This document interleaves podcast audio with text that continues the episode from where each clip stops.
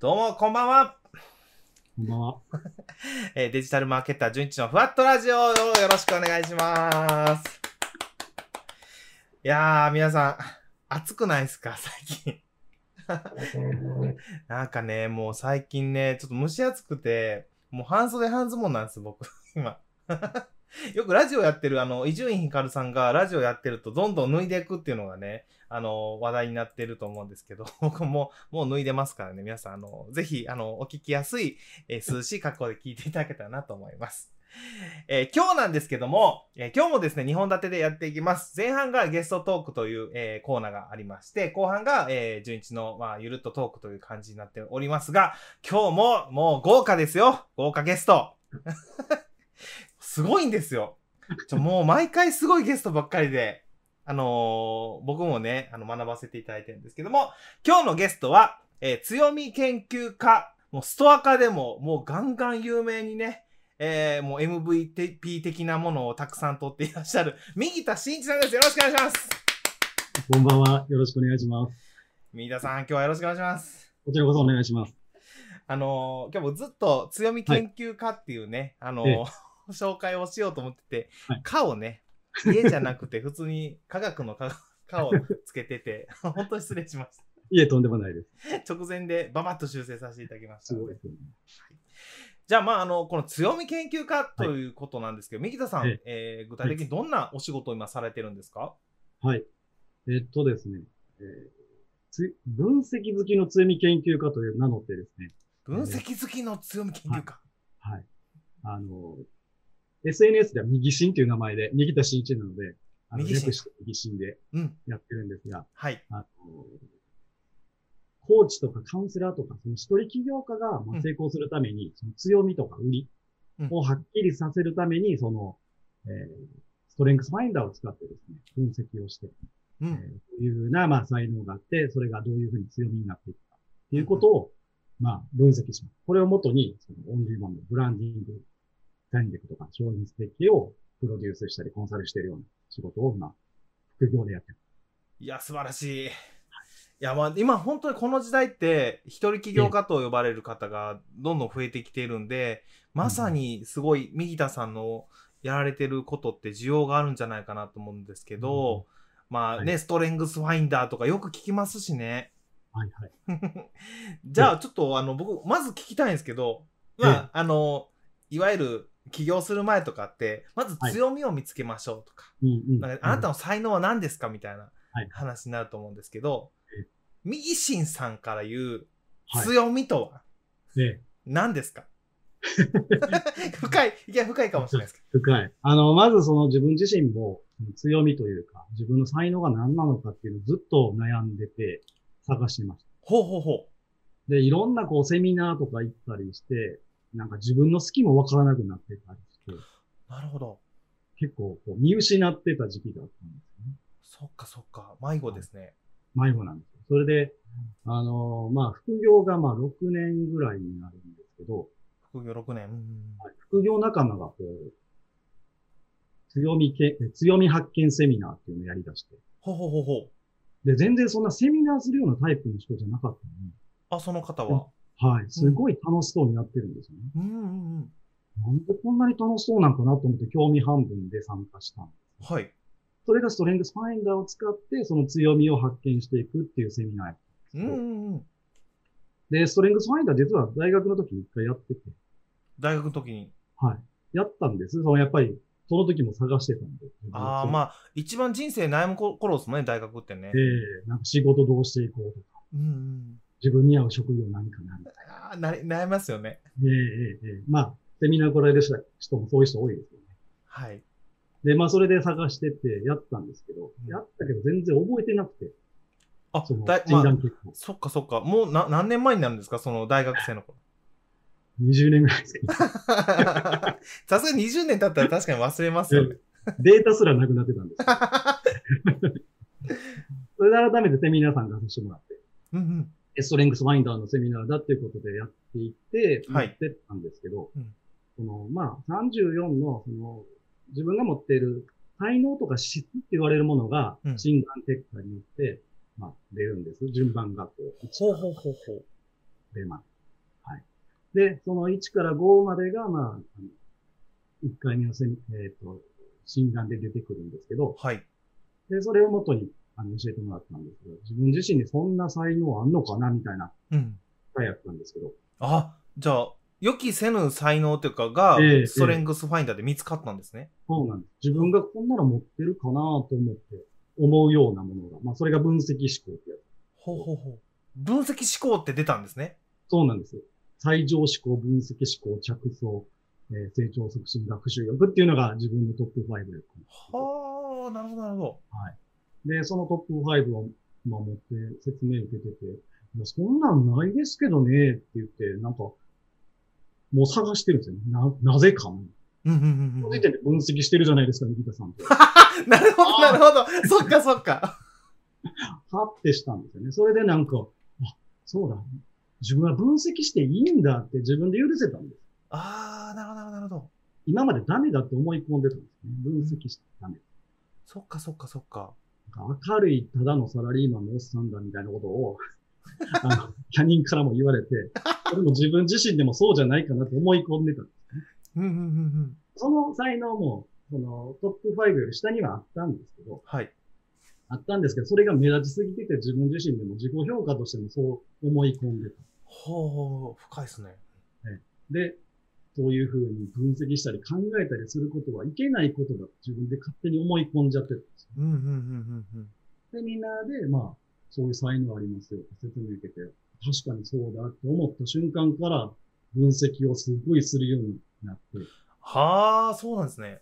はい。で、分析が楽しくなって。へえ。で、今はその自分の売りが分析好きだっていうことが売りだっていうふうになってきてるんですよ。うんうんうんうん。そんな感じで、その自分自身が持っている才能とか気づかなかった。なんか勝手に思い込んでる部分があったりして、でも無意識でこう感じてる。はで、強みの、強みってどんなのですかって言われると、あはい。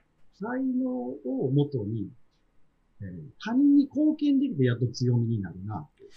あ、いい言葉ですね。他人に貢献できて、やっと強みと言える。で、はい。あなたの強み何ですかって言われたときに、その強みがどういうものか分かってないときは、明るさですとかっていう風なあ、感じで。言いがちですね。はい。はい。でも明るさっていうのはただの長所であるし、特徴なんですよね。なるほど、なるほど。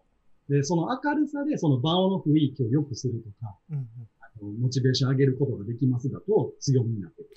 ああ、他者こう、他者にどうはい役に立てるかってところまで繋がるからってことですね。そうそうで、そこまでまあ気づけると、まあ強みを発見できるという形なんですけど、ほど。いや、面白い。今、うんみな皆さんメモしました？強みとは、ね、人に役に立てることですよ、みたいな。そうですね、貢献できることね。貢献できる才能を使って貢献する。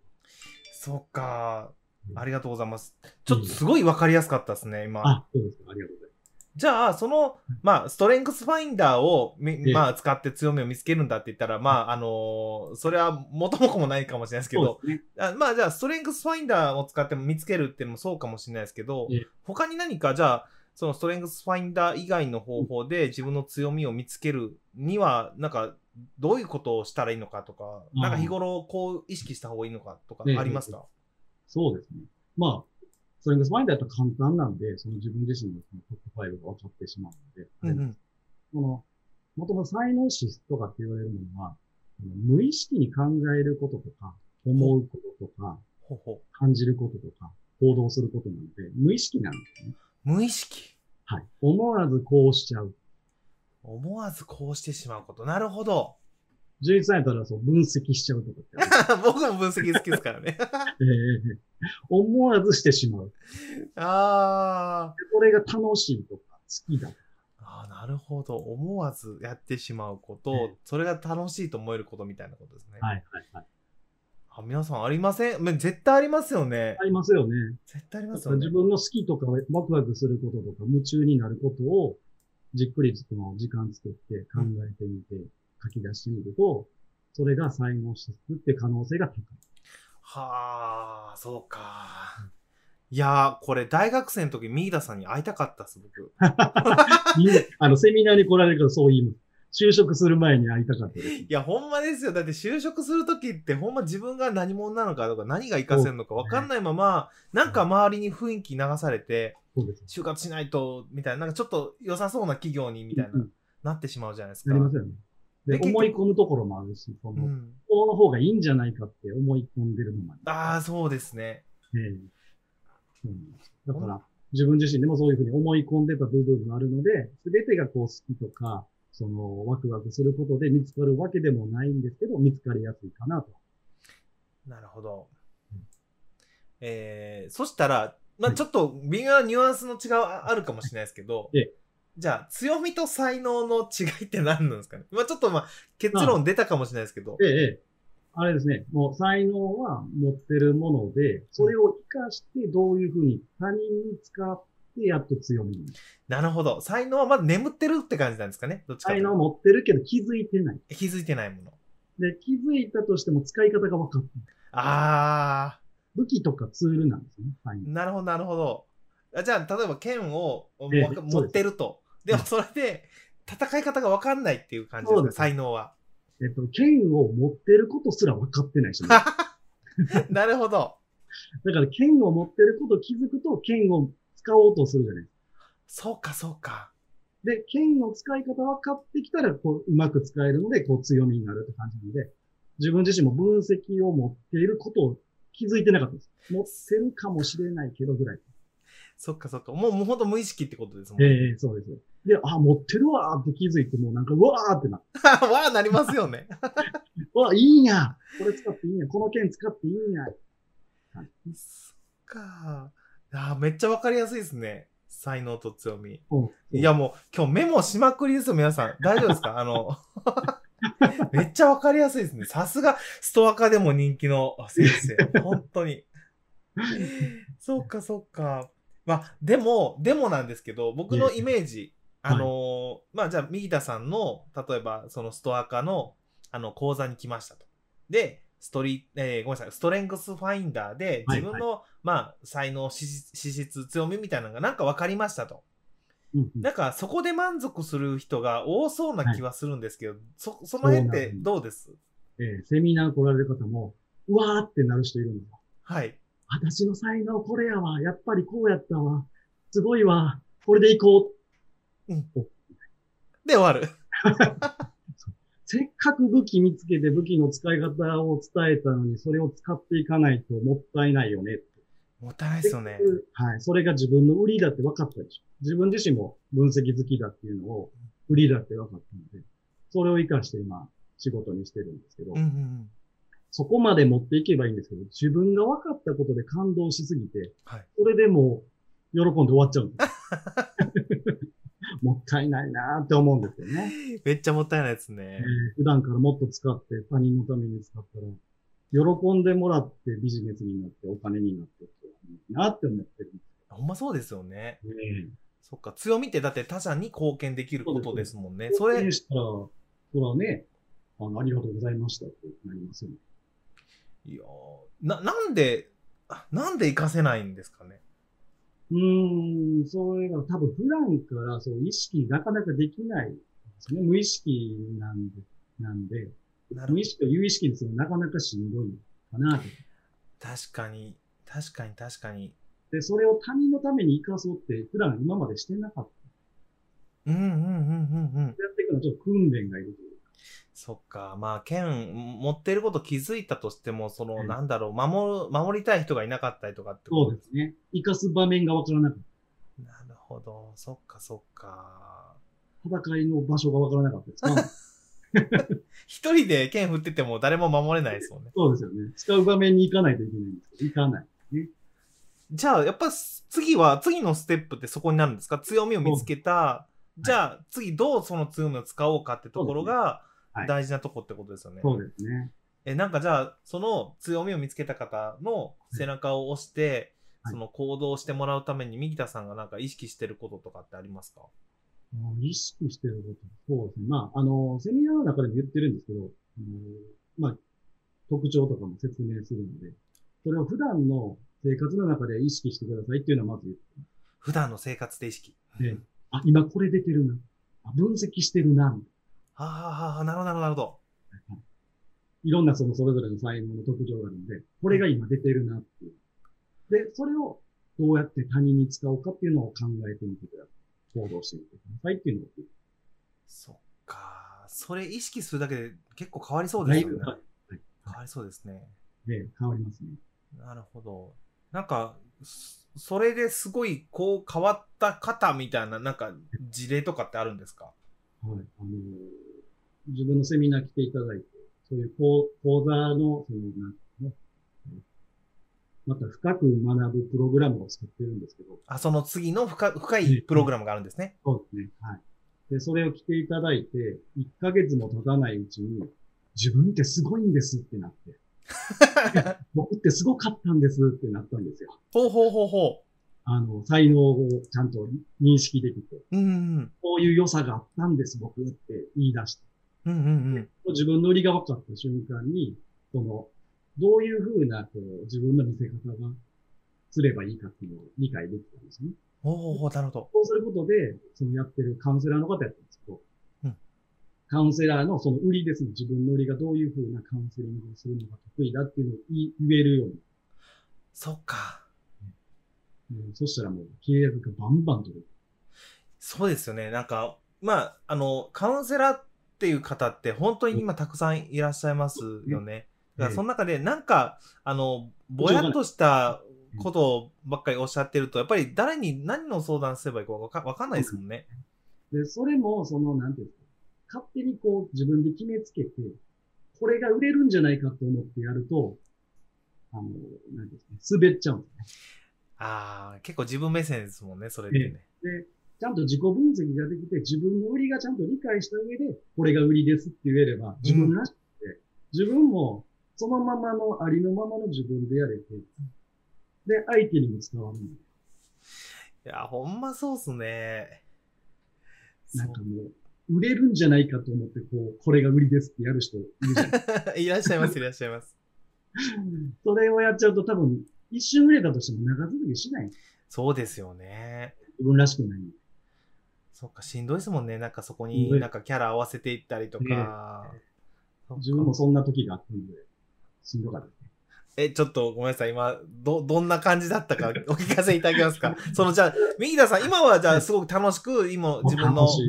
分析という、その強みを生かした、このはいストレングスファインダーなり強みを発見するっていうのをやられてるんですけど、はいその前はう、そういうちょっと合わないというか、そうです、ね。ことされてしんどかったと。ちょっとそのお話聞きたいですけど、大丈夫です？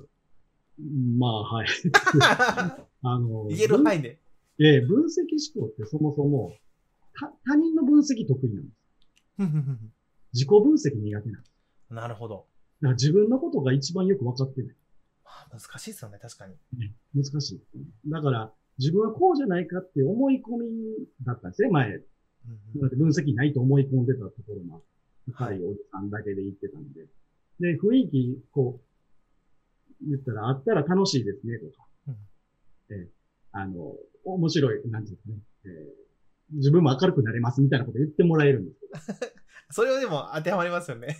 ええそれはああったのは事実なんですけど、はい。それよりももっとこう自分が生き生きできるものがあったんだっていうのを気づいて、それが分析だったり、着想、アイディアの才能だったりとか。そっか。え、じゃあ、そうなったら、その、今の分析のする前は、ちょっとその、もち、前のちょっと明るさ的なものを生かしたことをややろうかなはい、してました。はい。やっぱりそれって、実は、あの、しんどかったんですね。そうですね。無理して明るくしないといけないと思ってた。そっか。いやー、ミータさん別にそのままでも普通に渋くてかっこいいですけどね。あの、はい。で、なんていうんですかね。活かし方がもっとわかりますね、自分の。うん。あの、アイディアもあるっていうのも分かりましたし、その新しいもの好きだと。だから、なんか新しいもの見つけてチャレンジとかも結構できるんですよね。そっかそっかだか。らストア化も見つけて、ストア化いいなと思って、うん。パンってやれましたし、そっかそっか。旅化も見つけて、旅化すぐになんか、はい、やったりオンラインバーみたいなやつ、オンラインバーやってみたりとか、そういうのもチャレンジできるんですよね。そそれはアイディアが浮かんで、まあ、あの、いけるとこう分析して、それでやってみるみたいなことをやっていきますなるほどな。いや、だからほんまなんか、そう思ったらさ、さっと動動いて進めるわけなんですね。自分の強みっていうか、分かればね。ダメだったらもうやめてしまえばいいやと思確かに。う。やらないよりはやった方がいいです。そうですね。で、ただ単に闇雲にやっても無駄が多いので、で、どん。うかの判断も分析しながら、確かにですね。うん、この辺が今までは、なんていうの感覚でやってました。そっかそっかそっか。分析が強みなはずなのに感覚でやってたってことですね。ええ、もう完全に感覚だけです。なるほど。裏付けがもうついた感じです。うーん。大事ですね。そっかそっか。じゃあちょっと、あと、まだ聞きたいことあるんですけど、いいですか？え、どうぞどうぞ。あの、皆さん絶対気になると思うんですよ。あの、ストリートアカデミーっていうね、今まはい。あすごい、あの、教える方と学びたい方をつなげるっていう、すごい有名なポータルサイトがあって、で、まあ、あの、右田さんは、そこはですごい今、あの、まあ、トップクラスの実績をね、教える側としてはいはい。取られて、MVP 的なものを取られてるんですけど、でも、あの、やっぱストア化で、やっぱ教えてみたいとか、先生をやりたいって感じで、入入って登録される方、すごい多いと思うんです。そうですね。多いですよね。やっぱあそこで、まず先生業やりたいみたいな方ええ。いらっしゃると思うんですけど、じゃあストア化で、まあ、なんですか、ざっくりいくと、うまくいくコツというか、まあ、ね、やっぱり集客もそうですけど、ええええ。あの、ちゃんと生徒さんを集めて、はい。まあ、右田さんみたいにええ。有名な先生になるためには、どんなことを心がけていったらいいのかっていうのをお聞きできたらなと思うんですけど。ええ実はそれ用のストア化で、こう、満足度の高い講師になる方法って講座も作ってるんです。マジっすか？ちょっと皆さん受けましょうね。あの、受けましょ そうう。絶対受けてください、皆さん。で、まあまあ、あの、喜んでもらえるんですけど、まあ、初心者用に作ったつもりがちょっと難しかったみたいで。ああ、そうなんですね。え、なので、セミナーとかやってて、なかなかうまくいかないなっていう人が向いてるかなって感じですね。そっかそっかそっか。ストアカに登録して何回かやってるけど、そんなうまくいかないなっていう方。ええ、ええ、ええ。はい。まあ、ああれですね。まず数をこなすことかなと思いまなるほど。数をこなすことが大す。事。ええあとはその自分自身の才能、さっきのところに戻ってくるんですけど、はい。に合ったやり方をやってる。そっか。うんセミナーって、もう自分の感覚ですけど、すごい数を集めないといけないとか、うんうん、大人数のところでやらない、やるのがセミナーだと思い込んでる。ああるあるっすね。なんかまあ、そういうイメージが最初ありますもんありね。ますよね。うん、で、あの、セミナーは結構苦手なんです。あ、右田さんは？ええもう大人数のところで喋るの苦手まあ、緊張しますよね。ええなので、それをやらないといけないと思い込んでたのと一つと、うんうんうん。自分自身が大人数が向いてないということを知ってなかった。ほうほうほだからそれをやろうと頑張ってたんです。う。うんうんう大人ん、数のところでやらないといけない。それを集めないといけないと思い込んで、それをやらうとしてた。なるほそれをやめたんです。もう大人数のところはやらない。ど。自分はうん向いてない。少人数でやろうっていうのを、なので、セミナー全部、もう、し、最大で6人ぐらい。あ、今でもですか？で、今でももう6人が、もう上限ぐらいでやってます。そっかそっか。まあ、たまになんか企業さんに言われるときはやりますけああ、もう何十人とかど、100人とか。まあ、それ以外はもう、最大6人。ええそっかそっか。まあ、それがやっぱり右田さんも心地がいいし、参加してる人自体も多分、満足度も。満足度上がりますもんね。そうなんです。気になっちゃうんですよ、みんなのことが。わかります。なんか、分かってもらってるかなとか、うん満足してくれてるかなみたいな。めっちゃわかります。ええその気持ち。気にならない人は気にならないんですよ、そういうの。なんでなれへんのかな思いますけどね。それが、あの、ジンさんの当たり前なんで、才能って当たり前なんです。無意識やかそっか。じゃあ僕もやっぱり少人数向きなんだなと思いますねら。。少人数の方が多分楽しくやれるし、はい。相手も喜んでくれるしっていう。そうですね。じゃあ、ま、まず、その、じゃあ、ストア化で、うまくいくためのポイントの一つは、まあ、大、大人数にこだわらなくてもいいんじゃないかみたいなところですね。それをやられると、だいぶ楽になってやれるかなと思います。あのなるほど定員なんかいきなり10人とかやらないで、2、3人とかで初めにやってみて、あとは練習で何か行くの。友達来てもらったなるほど。り。数こなすと。そっか。じゃあちょっと今ちらっと話してましたけど、まあ本当全く今誰もよ呼べたことはないですみたいな。はい、はい、はい。もう開催をなんか何回も作るけど、開催ページ作るけど、はい。あの、来たことがないんですみたいな方に、はい。ももしアドバイスされるんだったら、すいません、あの、有料級かも、有料級かもしれないですけど、あの、言える範囲で、あの、なんかこんなことしたら、まあ01ができるんじゃないかっていうのありまえっすか、と、まずは、定員を3人とかにし定員を3人にする。お皆さんメモですよ、ここから。1人とか2人にすると、ちょっと売り込みされるんじゃないかなと思っちゃうんですね。あー、ちょっとなんかね、あぐいぐいぐい来られそうな感じします来ね。られそうな雰囲気ある。3人ちょうど良さそうですね、確かに。で、あんまり多すぎても、あの、入ってないと、入ってないなって感じがしまわかる。ガラす。ガラ一人も集感。まらない人が10人とかってなんか大風呂敷広げてもはい来ないので、なるほど。3人ぐらいにしとくと、こじんまり楽しくやれるんじゃないかなと思う心理的なところもある。皆さん、めっちゃわかりませんこれ。3人ですよ。だから参加する側の気持ちになったらそっちの方がなんか行きやすい。確かに、確かに。なので、まあ3人ぐらいに設定するのがいいかなということですね。まずうんうんうんうんうん。で、あとはもう、練習というふうに割り切って、もう安くで一回やってみる。ああ、大事っすね。ちなみに、どれくらいのお値段で？あの、今教えてるメンバーとかは、もう500円とかでやって ?500 円でもう一回やりましょうよと。る。えーそうです、そうですうんうん、で。特に今、あの、リアルでやらないじゃないああ、今オンラインですもんね、オンラインコロナのせいでね。だから、あの会場費もかからないですし、確かに。正直自分のこの労働だけのものなので、うんうん。500円でもまあ、ね、やれたらいいかなというところと、あとはレビュー書いてもらえれば。レビューね。はい、レビュー大事なんですよね。確かに、あれがあるページとあ書いてないページだと、絶対あるページに行ってしまいますね。そうですよね。で、レビュー書いてあるの読んでから来る人も多いんですそうですよね。よ。ええなので、その安くでやる代わりにレビューだけお願いしますねっていうのを最後お願いして書いてもらってやれば、あの、次につながるので。なるほど。あの、細かい質問なんですけど、レビューはその場で書いてもらうんですか、それとも帰ってからですか？えっと、一応、そのズームで終わった後に、えーすぐ書いてくださいねっていうのを最後に言って、大体結構すぐ書いてくれる人多い。あ、本当ですか？はい。で、場合によっては、その、レビューを書いてくれたら何かプレゼントしたり、ああ、いいですね、いいですね。え今日のなんか資料を、なんかこう、ズームだと録画できるじゃないですね。録画したやつをあげますので、うんうんうんうん。レビュー書いてもらえませんかっていうのをやると、あの、結構書いてくれると思います。なるほど。皆さん、これ大事ですよ。絶対大事ですね。絶対大事ですね、これ。そっか。じゃあ今3人で開催する、はいえー500円ぐらいの安めから1回やってみると。ええで、その代わりレビューとかをもらうと。そうですね。で、もらえるんだったら、い SNS で書いてもらったらよりいいですね。いですね、SNS も。いいですね。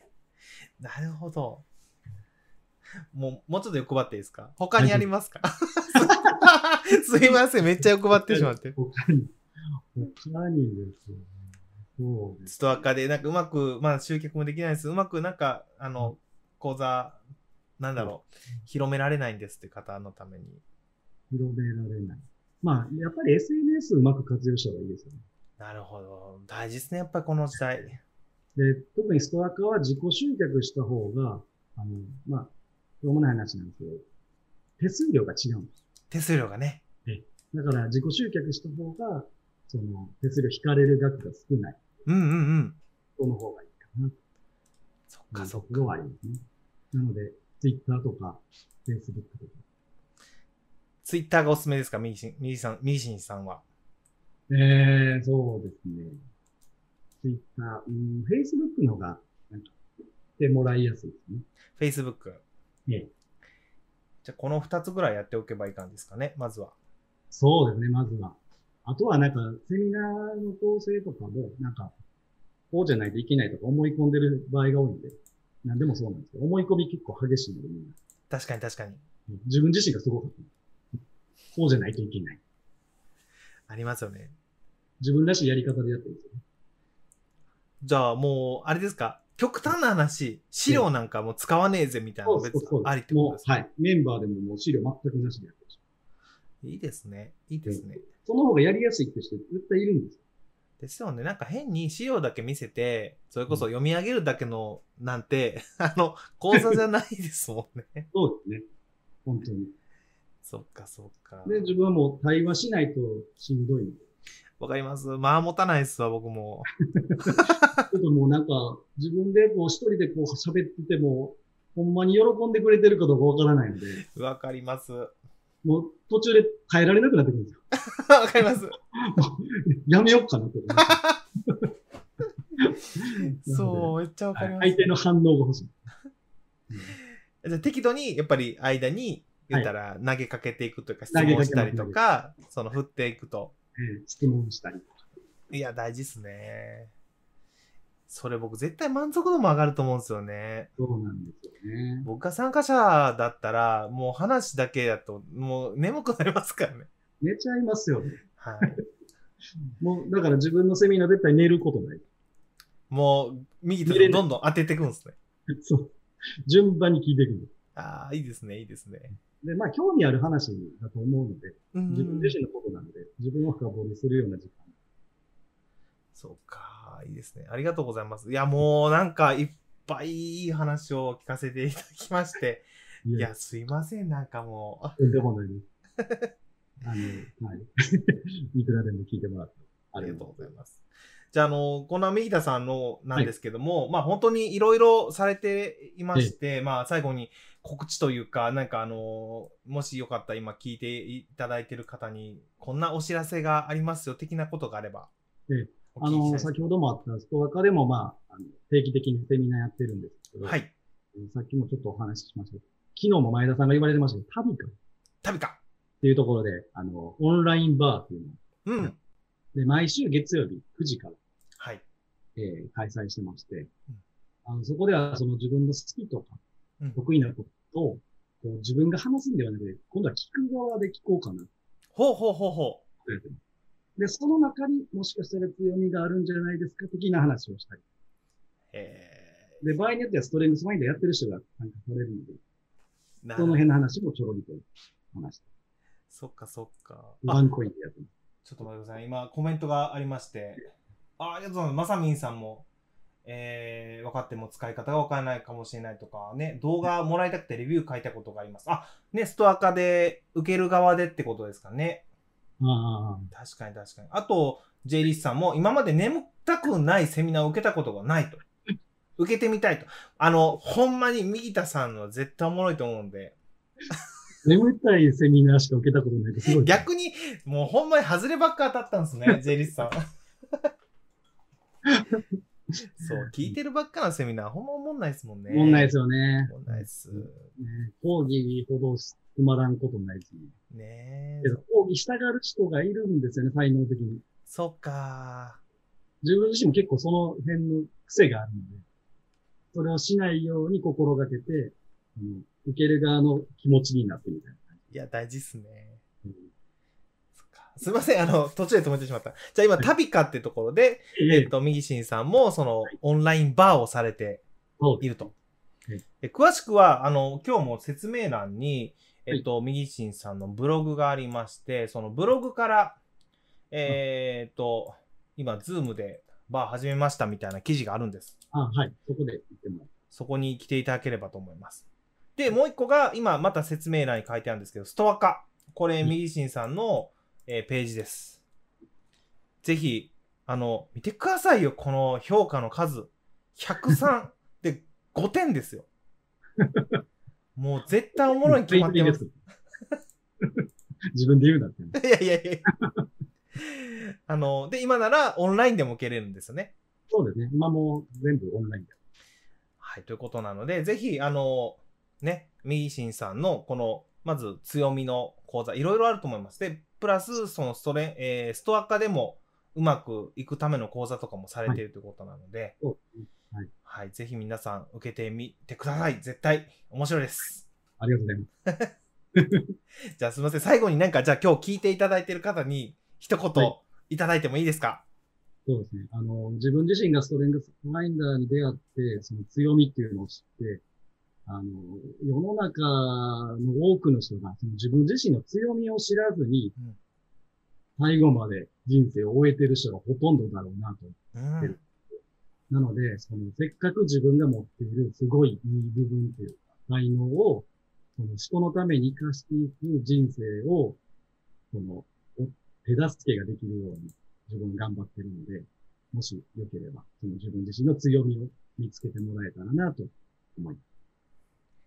ありがとうございます。はいもう本当に素敵な方でしたね。皆さん、今日のゲスト、えー、強み研究家の右新さんでした。ありがとうございました。はい、ありがとうございました。ありがとうございました。いやー、今日も本当にいいお話聞けて、もうお得でしたね。なんか、いいのかなこんな僕いっぱい聞けて。ねえ、本当皆さんもぜひ、あの、良かったという方は、もう今すでに、えー良かったと思う方は、高評価とチャンネル登録いただければ、もう右新さんのような素敵な方をどんどん招いて、えーこれからもトークしていきます。ので、よろしくお願いします。あ、高評価ありがとうございます。ありがとうございます。で、えっ、と、ここからはもう、あの、もう、右新さんのメインパートが終わりましたので、えーもう僕のどうでもいい話を していこうかなと思ってます。えっ、と、まあ、この後半なんですけど、僕が気になるニュースをピックアップしながら、えーちょっとね、僕自身も勉強しながら、そして、え聞いている皆さんにもお役に立てる情報がありありましたら、そちらもお伝えしていくというお話をしていきたいと思います。今日はちょっと、あの、僕もこれ今読みながら勉強したいなと思う記事があって、えーこれも説明欄に書いてあるんですけど、あの、皆さんね、SEO の情報ってどこから取ってますか？あのね、ちょっと、ごめんなさい、今、今ほ、まだ URL が貼れてなかったの。あのね、僕ね、SEO の情報って、Google のメインのサイト、あの、Google の Webmaster 向けブログっていうところと、もう一個、すごい、あの、なんだろう、好んで読んでるサイトがあって、えっ、とですね、もうご存知の方はご存知かもしれない。海外 SEO 情報ブログという鈴木健一さんというね、方のブログをすごいよく読んでるんです。で、この方の、あの、SEO 情報っていうのはすごい早いんですよ。あの、海外の、まあ言うたら現地のアメリカの情報とかをもういち早く仕入れてブログにしてくれる方なので、すごいね、この SEO 情報が早いということで、僕はよくこの鈴木さんのブログは読ませていただいてます。で、今回のブログの内容は、あの、鈴木さんのブログ的にもレベルが上級だということで、えー、ちょっと僕も心して読んでいきたいなと思っております。で、今回の、えー、その紹介したい記事っていうのは、えっと、Google がウェブサイトの UX の健全性を示す Web Vitals を導入と。3つの重要指標は LCP、FID、CLS と。いやー、難しそうな記事ですよね。ね。だから、あのーなんか平たく言うと、やっぱり Google が、やっぱり、あのーウェブサイトの UX ってわかります ?UX っていうのはユーザーエクスペリエンスっていうんですけど、ユーザーの、あのーなんていうんですか、ウェブサイトの使い心地というか、えー、その、使いやすさというか、もう心地よさみたいなところですよね。そう UX っていうんですけど、それの指標3つ、をちゃんと指標として示してますよという記事なんです。で、この Web Vitals って言うんですけど、この Web Vitals の、え土台として、もう難しいですよね。ごめんなさい。今日はもう本当にね、上級向けならしいんで、ちょっと僕自身勉強させてください。すいません、J リスさん。えっとね、まあ、もう少し言うと、Web Vitals の土台としてなってる指標が3つあって、読み込み時間。読み込み時間。ウェブサイトの読み込み時間ってやっぱりユーザーエクスペリエンスのすごい大事なところですよね。これ皆さん、ここはわかりますよね？やっぱりウェブサイトにアクセスしたときに、あの、遅いサイトってもう、あの、待てるかって開きませんよね？もう次行ったり戻ったりしませんか？で、やっぱりすごい大事なのが読み込み時間なんですよ。で、これ、もうずっと Google が大事だよ、大事だよ、ページの読み込み速度大事だよって言ってるところなので、やっぱり改めてこのユーザーエクスペリエンスの、えー、指標の一つに読み込み時間っていうのが、えー、入ってますよっていうところです。で、えー、次が、インタラクティブ性。これはちょっとよくわかんないんで、もう少し読んでいきたいと思います。インタラクティブ性っていうのが二つ目と。で、三つ目がページコンテンツの視覚的な安定性と。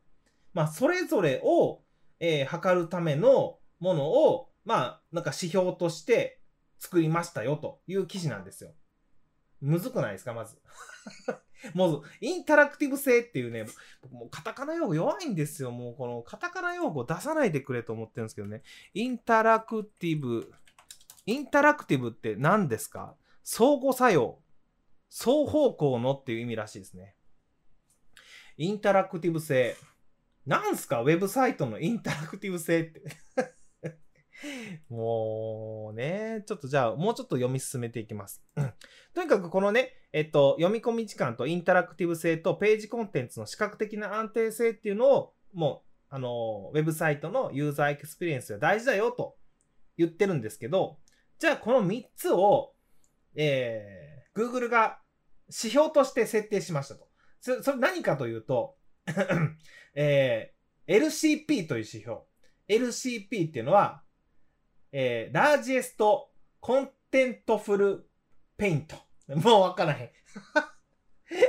ね、もう上級者向けだな。えー、LCP ってこの Largest Contentful Paint って何かというと、ページで最も大きな要素が読み込まれるまでの時間を表しますと。例えば、そのページ、なんかウェブサイトのね、ウェブページで、あの、メインになる部分ありますよね。画像とか動画とか。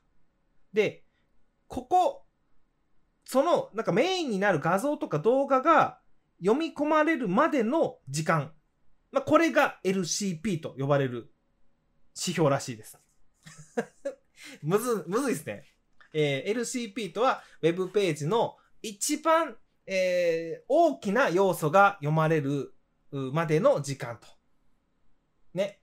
例えば記事によっては画像が一番大きな要素かもしれないし、動画が一番大きな要素かもしれないし、もし画像とか動画がなければ、なんかちょっと装飾が激しい見出しの部分とかが、えー、一番大きな要素かもしれないですよね。まあ、つまり、そのページの一番大きい、なんか複雑な要素が読まれるまでの、えー、時間が LCP ということです。これはもう明日忘れてそうやな。LCP、 Largest Contentful Paint。はい。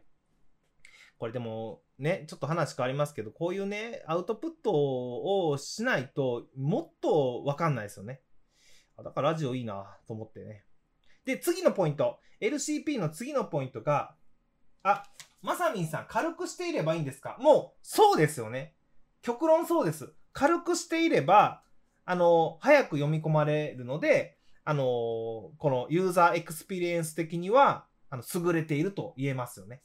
だから、よくあるじゃないですか。あの、画像を圧縮しましょうとか、なるべく、あの、サイズ？サイズ、容量か。何キロバイトとか何メガバイトみたいなのをちっちゃくしてからウェブページに使いましょうっていうのは、やっぱりすごい大事なことなんですよね。ね。だから、えー、最初の LCP の話に戻りますけど、LCP はそういうことですね。で、次。もう一つの指標が、ファーストインプットディレイ、かっこ FID という指標です。ああ、もう もう今日これ、ちゃんと理解できるのかな？えー、FID っていうのは何かというと、えー、最初の入力、あの、初めてユーザーがなんか入力できる部分があるとすると、入力できるまでの待機時間らしいんですよね。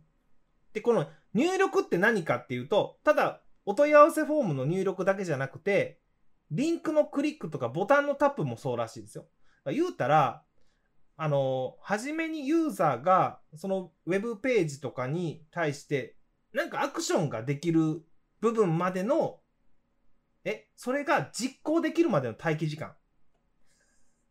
えー、いいですか？ファーストインプットディレイ。もう一回僕もちょっと自分の頭の整理のために言いますね。ウェブページがあります。で、そのウェブページには、お問い合わせフォームがあるとしますと。じゃあ、初めてその、あのーお問い合わせフォームが入力できるまでの時間ってことですよね。一番最初のお名前とかメールアドレスとか入れるところがあるじゃないですか。そのお名前の部分がポチッと押せて、あの、入力ができるようになるまでの時間っていうのがファーストインプットディレイかな。っていうとこですかね。はい。間違った認識だったら言ってくださいね。これ一応、これ鈴木さんの記事を元に僕説明してますからね。はい。で、次、三つ目の指標が、えー CLS と。もうやめてほしいな、もう新しい用語。えーコミュラティブ、コミュラティブレイアウトシフト。全然わからへん。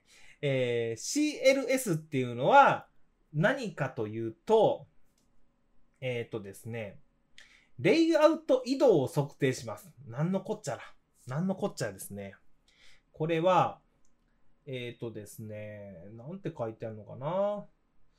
えっ、と、なんか記事を読もうとしたら、広告がね、バーンとなんかいきなり出てきて、その記事が下に行ってしまって、あのーうまく読めなかったり、なんかボタンをタップしようと思ったら、なんか変な画像が出てきて、位置が変わって、操作しにくかったりっていう、あの、かん簡単に言うと、ウェブサイトの操作をしようと思ったりして、嫌な経験があると。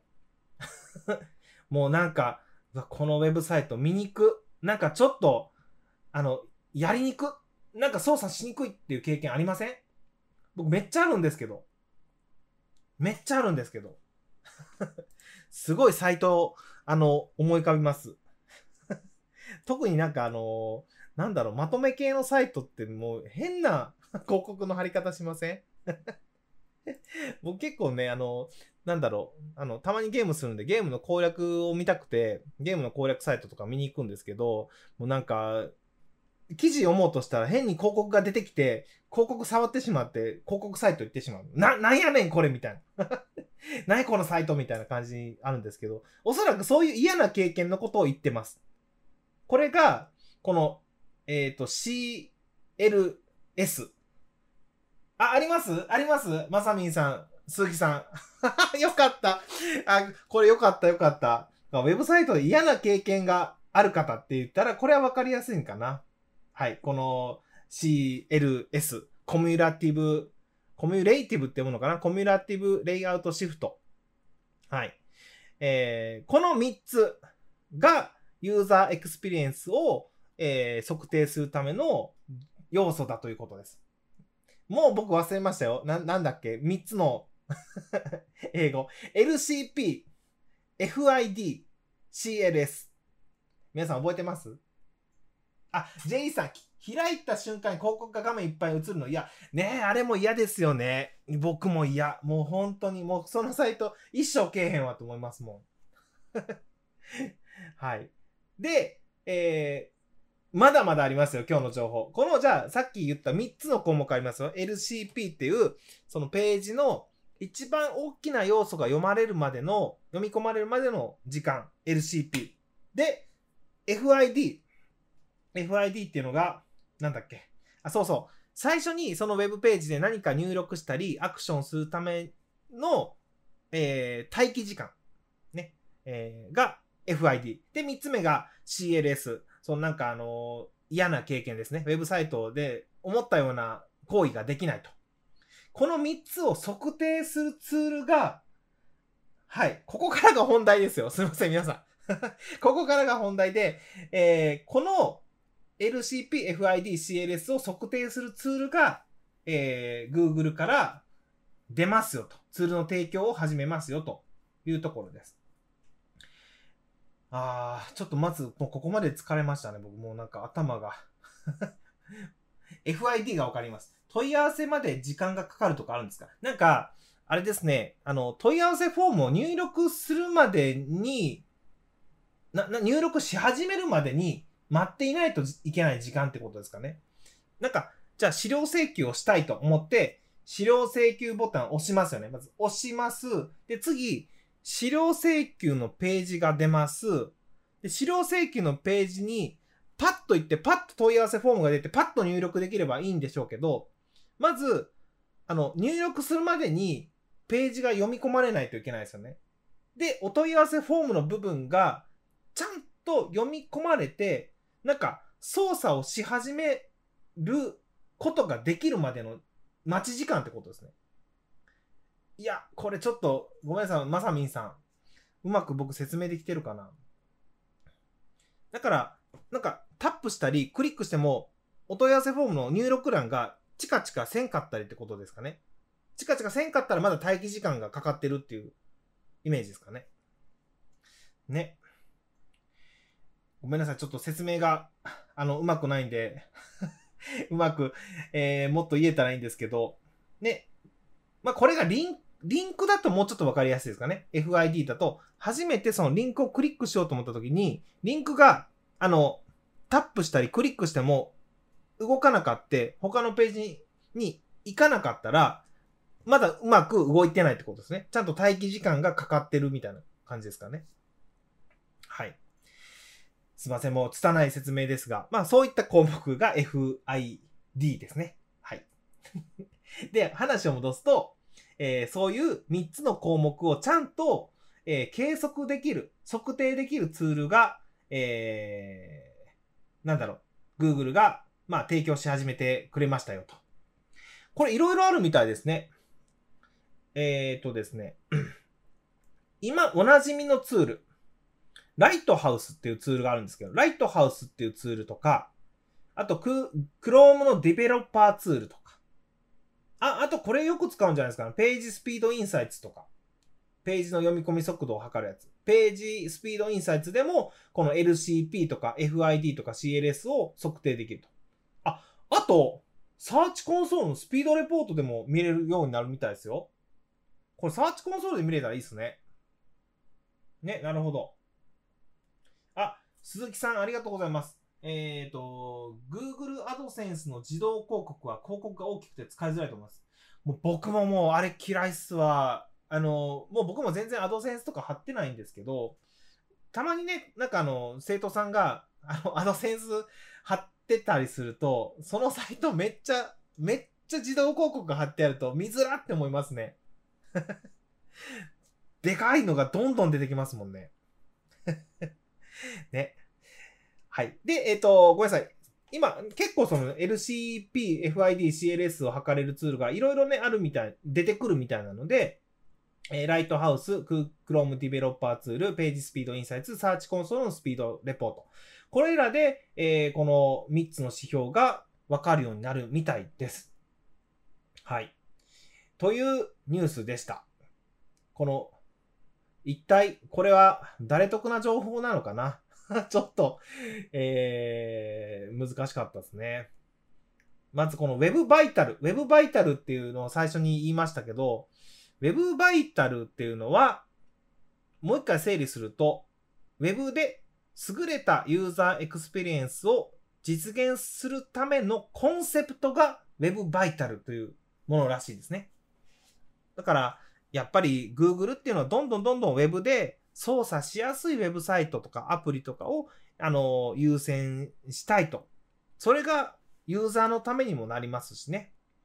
もう、使いにくい、遅い、なんか嫌だっていうサイトは、あの、もうちゃんと指標を示して、えー、なんだろう。まあ、特典的にちゃんと表してくれてダメだよっていう風に言ってくれるようになると。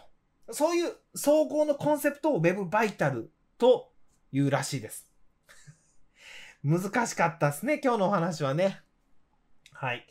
ということで、えー、今日の僕がピックアップしたニュースでした。ありがとうございます。もう難しいお話に、えーお付き合いいただきましたね。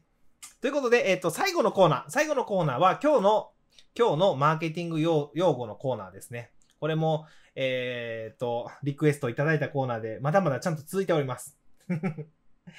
で、今日は、なんか、すいませんね。今日、せっかくこ、なんか小難しい話をしてしまったんで、もうちょっとライトなキーワードにすればよかったんですけど、えー、今日のマーケティング用語は 3C 分析です。3C 分析。3C 分析、まあ 3C 分析とかも言いますよね。これ、なん、どういう意味か皆さん知ってますか？まず 3C、3C。この C って3つの C から始まる英語から取ったものなんですけど、この3つわかります？僕もパッと言えって言われて、ちょっとパッと言えない時はあるんですけど、あの、この 3C っていうのは、まず、カスタマーの C、えーコンペティターの C、カンパニーの C、この3つの C を取ったものです。で、もう少しだけちゃんと説明すると、まず1つ目のカスタマー。カスタマーっていうのは何かというと、市場とかお客さん、顧客の、えー意味です。まず市場とか顧客をしっかりと分析しましょうっていうのが、えーまず一つ目のカスタマーです。ほんで二つ目、コンペティター。コンペティターって何かというと、競合です。ライバルですね。だからしっかりと自分の、えービジネスのライバルを分析しましょうと。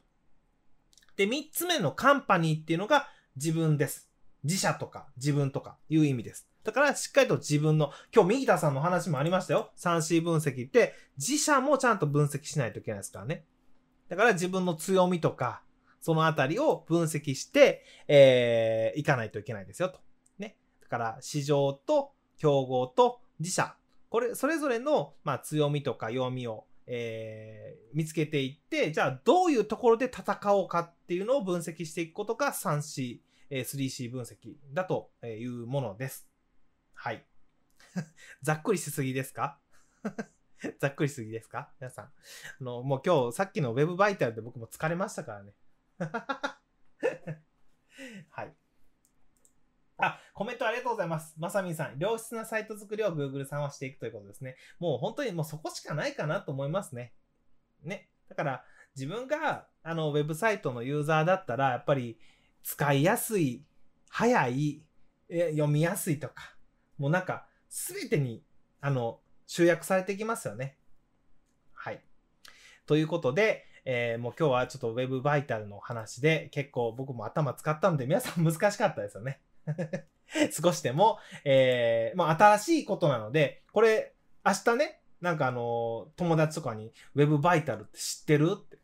あの L なんとかと。ちょっと、もう言われへん。ちょっと待ってください。もうその3つは言われへんけど、Web バイタルっていうのは何かというと、LCP と FID と CLS を、えー使ってユーザーエクスペリエンスをね、なんかあの、ちゃんと測る指標が出てくんだよ、みたいな。で、ユーザーエクスペリエンスを高めていかないといけないんだよ、みたいな。いう話をすると、あの、ドン引きされるみたいな。何言ってんのそんな難しいことみたいな。